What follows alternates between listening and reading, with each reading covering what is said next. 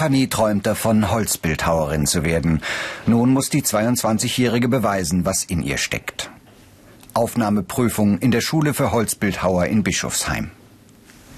Spannung liegt in der Luft.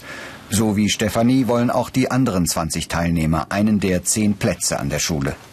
Nur bestimmte Bewerber wurden überhaupt eingeladen. Voraussetzung für die Aufnahme ist hier mindestens der Hauptschulabschluss. Zudem musste Stefanie zehn Zeichnungen vorab einschicken. Nun dient ihr ein bekanntes Kunstwerk als Vorlage. Mit Ton soll sie ein Ebenbild modellieren. Dafür bekommt sie drei Stunden Zeit. Der Prüfer Rudolf Schwarzer gibt nur ganz leise Anweisungen, um die anderen nicht zu stören. Sind und wenn ich das so sehe, muss es vielleicht ein bisschen mehr hängen. Ich gehe mal vor, damit ja. Sie das erkennen. Er will sehen, ob Bewerber wie Jadwiga räumlich denken können. Wie ein Kleiderbügel, der behangen ist mit Gewichten. Und diese Funktion, die muss man lesen dürfen. Dann hier und so zieht sich das ein bisschen nach oben. Also es wäre besser, das hängt runter. Ja. Und das kann man nur erkennen, wenn Sie da ein bisschen Abstand haben.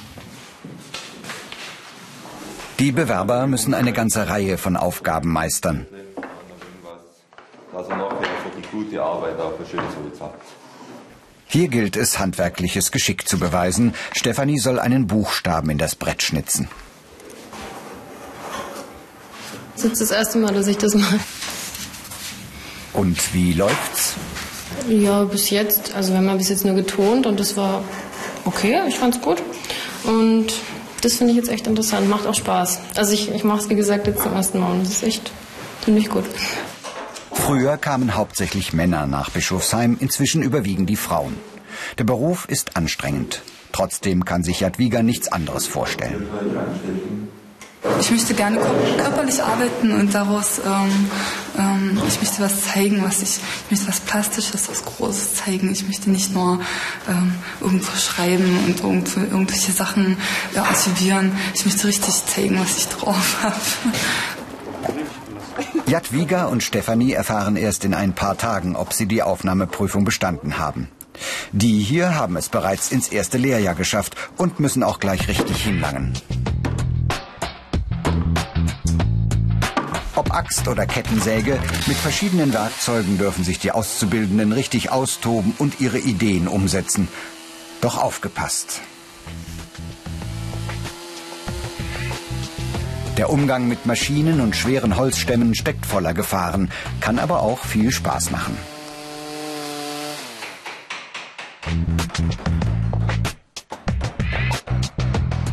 Im Laufe der dreijährigen Ausbildung werden die Arbeiten immer anspruchsvoller. Neben Bischofsheim gibt es in Bayern in Berchtesgaden, Garmisch-Partenkirchen, Oberammergau und München Schulen. Die Ausbildung kostet nichts. Alternativ ist auch eine Lehre in einem Holzbildhauerbetrieb mit Besuch der Berufsschule möglich. Jedoch gibt es kaum Ausbildungsplätze. Diese Fähigkeiten sind gefragt. Kreativität, handwerkliches Geschick, Kraft und Ausdauer, Interesse für Kunst.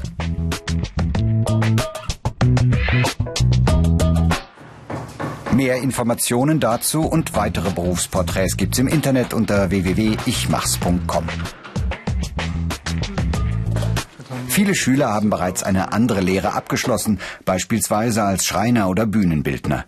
Sie kommen aus dem ganzen Bundesgebiet nach Bischofsheim, um sich weiter zu qualifizieren. Miriam zog es aus Berlin in die Rhön. Die 24-Jährige entschied sich für die Schule in der Kleinstadt. Gerade das Extrem finde ich irgendwie ganz interessant. Also ich finde es schön, dass ich hier meine Ruhe habe und mich konzentrieren kann auf das, was ich hier mache. Und ich denke, das ist gerade gerade bei so einer künstlerisch-handwerklichen ähm, Ausbildung ist es sehr wichtig, dass man auch viel Zeit hat, sich zu konzentrieren auf das, was man macht und nicht ständig so abgelenkt ist. Seit 150 Jahren gibt es die Schule für Holzbildhauer in Bischofsheim. Viele bekannte Künstler haben hier gelernt. Der Schulleiter Rudolf Schwarzer führt seine Schüler gerne auf den Dachboden, denn auch hier kann Miriam vieles lernen. Allein durch genaue Beobachtung. Das ist total spannend, weil man äh, über die Jahre sieht, was die Schüler hier alles gemacht haben.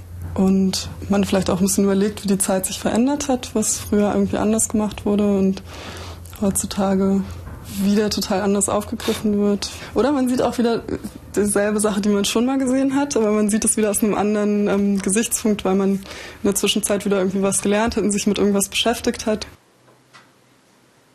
Holzbildhauer hatten im Mittelalter, Barock und Rokoko ihre Blütezeit. Während der Ausbildung beschäftigt sich Miriam auch intensiv mit Kunstgeschichte. Schulleiter Rudolf Schwarzer blickt aber nicht nur zurück, er will seine Absolventen gut auf den heutigen Kunstmarkt vorbereiten und er ist hart. Ist so zu verallgemeinern, es sei ein Beruf wie jeder andere, glaube ich, trifft nicht den Punkt. Es ist wirklich eine Art Berufung. Man muss vieles aufs Spiel setzen. Der schnelle Erfolg ist nicht sichtbar. Sie müssen mindestens einige Jahre damit zubringen, sich auch mit anderen Gewerken über Wasser zu halten. Die Schüler müssen lernen, selbstbewusst eigene Ideen umzusetzen und andere für ihre Kunstwerke zu begeistern.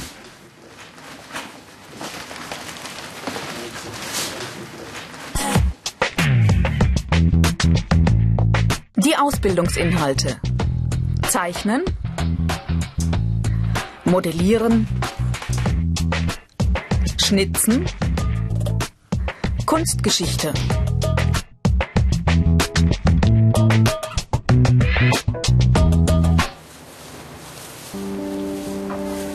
Ihre Inspiration finden die jungen Künstler in der Natur. Alte Bäume, steinige Böden, hügelige Landschaften. Motive gibt es zuhauf. Wer sich für die Lehre in einem Handwerksbetrieb entscheidet, hat weniger Freiheiten, verdient dafür aber eigenes Geld. Florian hat sich für die Holzschnitzerschule entschieden. Es gibt die Möglichkeit, BAföG zu beantragen. Die Schüler müssen sehr sparsam mit ihrem Geld umgehen und das wohl auch noch lange nach der Ausbildung. Es wird nicht einfach werden, das wusste ich aber auch schon vorher. Also ich habe mir schon viele, viele Gedanken gemacht. Ähm, ich kann es ehrlich gesagt noch gar nicht genau sagen, weil ich da selber noch ein bisschen in der Luft stehe. Manche verdienen ihr Geld später, indem sie bekannte Künstler kopieren, Holzarbeiten restaurieren oder Krippenfiguren herstellen. Viele hoffen, frei arbeiten zu können. Florian will während der Ausbildung herausfinden, wo seine Stärken sind. Die Schüler unterstützen sich dabei auch gegenseitig. Man braucht zwar seinen Austausch mit den anderen Leuten auch, den hat man auch, den hat man sowieso, kann man gar nicht verhindern, aber man kann hier halt auch einfach wirklich mal die Türe zumachen und dann ist man allein.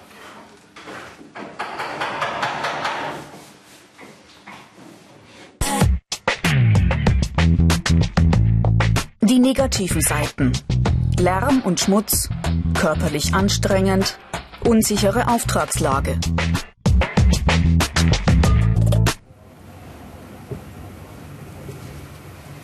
Nach der Ausbildung tun sich die meisten schwer, eine Arbeitsstelle zu finden. Es gibt kaum Werkstätten, die Holzbildhauer anstellen. Viele suchen ihr Glück in der Selbstständigkeit oder qualifizieren sich weiter. Claudia Fink setzte noch ein Studium an der Akademie der Bildenden Künste in Nürnberg obendrauf. Und bevor sie ihr eigenes Atelier eröffnete, half sie bei einem anderen Künstler. Hab dort allerdings neben Holzarbeiten in erster Linie auch äh, mitgeholfen, die Bronzegüsse zu bearbeiten und auch die Negativformen herzustellen und mit Wachs auszupinseln. Also so die ganze Werkstattarbeit. Inzwischen ist sie nach Bischofsheim zurückgekehrt, verkauft in einem kleinen Laden Kunstwerke, gibt Holzschnitzkurse für Touristen und organisiert mit den jungen Künstlern der Holzbildhauerschule Ausstellungen. Claudia Fink muss oft am Abend oder am Wochenende arbeiten, eben dann, wenn andere frei haben und ihre Kurse oder Ausstellungen besuchen wollen. Gemeinsam mit ihrem Freund Roland Emich organisiert sie die Kurse. Die beiden haben kein festes Gehalt, sie werden nur stundenweise gebucht. Auch musste Claudia Fink viel Geld in Werkzeug und Material investieren.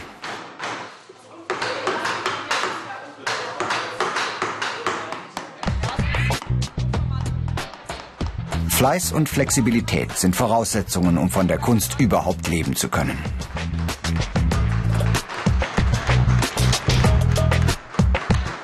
Man muss sehr vielseitig sein. Also wirklich alles machen. Mehrere Standbeine sind da schon von Vorteil. Ne, also jetzt die Kurse, natürlich auch VHS-Kurse. Ähm, dann der Laden. Also ich habe einen kleinen Laden, das geht natürlich auch ganz gut nebenbei. Ähm, und was noch wichtig ist, für mich jetzt auch die Restaurierung. Also ich habe da mindestens jetzt auch drei Standbeine und die braucht man auch. Weil es läuft mal hier ein bisschen besser und mal da ein bisschen besser und so von einer Sache alleine könnte ich zum Beispiel nicht leben. Ihr Freund Roland Emich hat auch Holzschnitzer in Bischofsheim gelernt. Er entschied sich jedoch nach der Ausbildung für den Meisterkurs.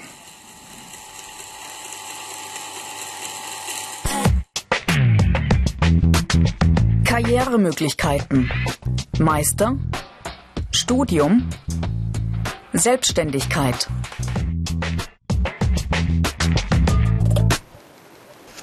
Einer, der bereits in jungen Jahren erfolgreich seinen Weg als Holzbildhauer geht, lebt in Oberaspach, einem kleinen Ort in Baden-Württemberg.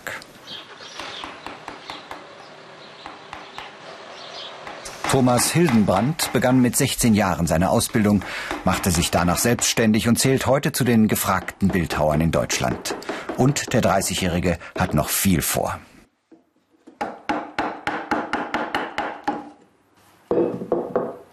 Ideen habe ich wahnsinnig viele. Ideen habe ich für die nächsten zehn Jahre. Meine Skizzenbücher sind voll. Meine Ziele sind, dass ich den ganzen Tag in der Werkstatt stehe und eine Figur nach der anderen mache. Das ist mein Traum und das ist mein Ziel.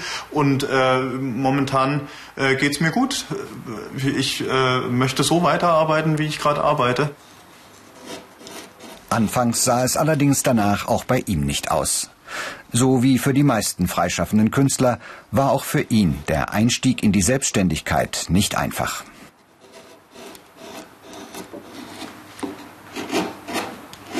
Am Anfang äh, hatte ich tatsächlich auch mal ein Jahr, in dem so gut wie gar nichts ging und ich mir überlegt habe, was machst du, Taxifahren oder Fließband? Aber letzten Endes braucht man natürlich auch die ein oder andere Person, die, die einen dann immer wieder ein bisschen unterstützt. Mein erster größerer äh, künstlerischer Auftrag, den ich dann hatte, das war tatsächlich auch sehr schön. Der äh, war ein Kunstsammler aus der Schweiz, der mir blind vertrauend ein Thema gegeben hat und mir eine lebensgroße Fassadengestaltung übertragen hat oder einen Auftrag gegeben.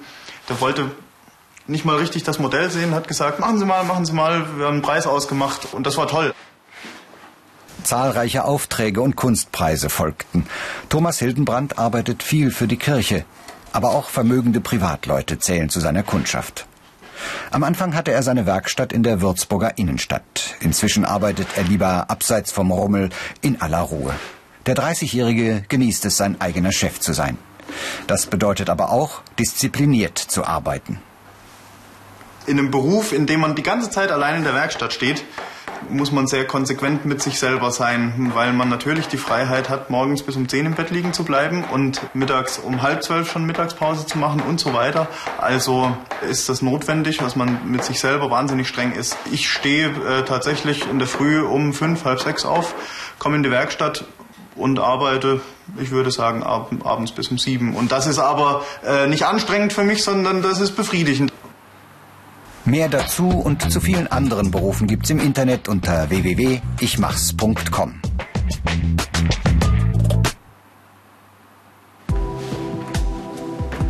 Thomas Hildenbrand ist auch viel unterwegs. Das Kunsthaus Schill mitten in der Stuttgarter Innenstadt ist eine der Galerien, in der seine Werke stehen. Es ist nicht leicht für Künstler, hier einen Platz zu bekommen. Er hat es geschafft. Kunstfreunde greifen für seine Skulpturen inzwischen tief in die Tasche, zahlen mehrere 10.000 Euro für so ein Werk. Als Holzbildhauer darf man sich nicht in der Werkstatt verstecken, sondern muss seine Kunst auch gut präsentieren. Das ist natürlich mit einer gewissen Aufregung verbunden oder mit einem gewissen Kribbeln jedes Mal. Wie reagieren die Leute? Äh, was passiert? Kommt es an? Holzbildhauer.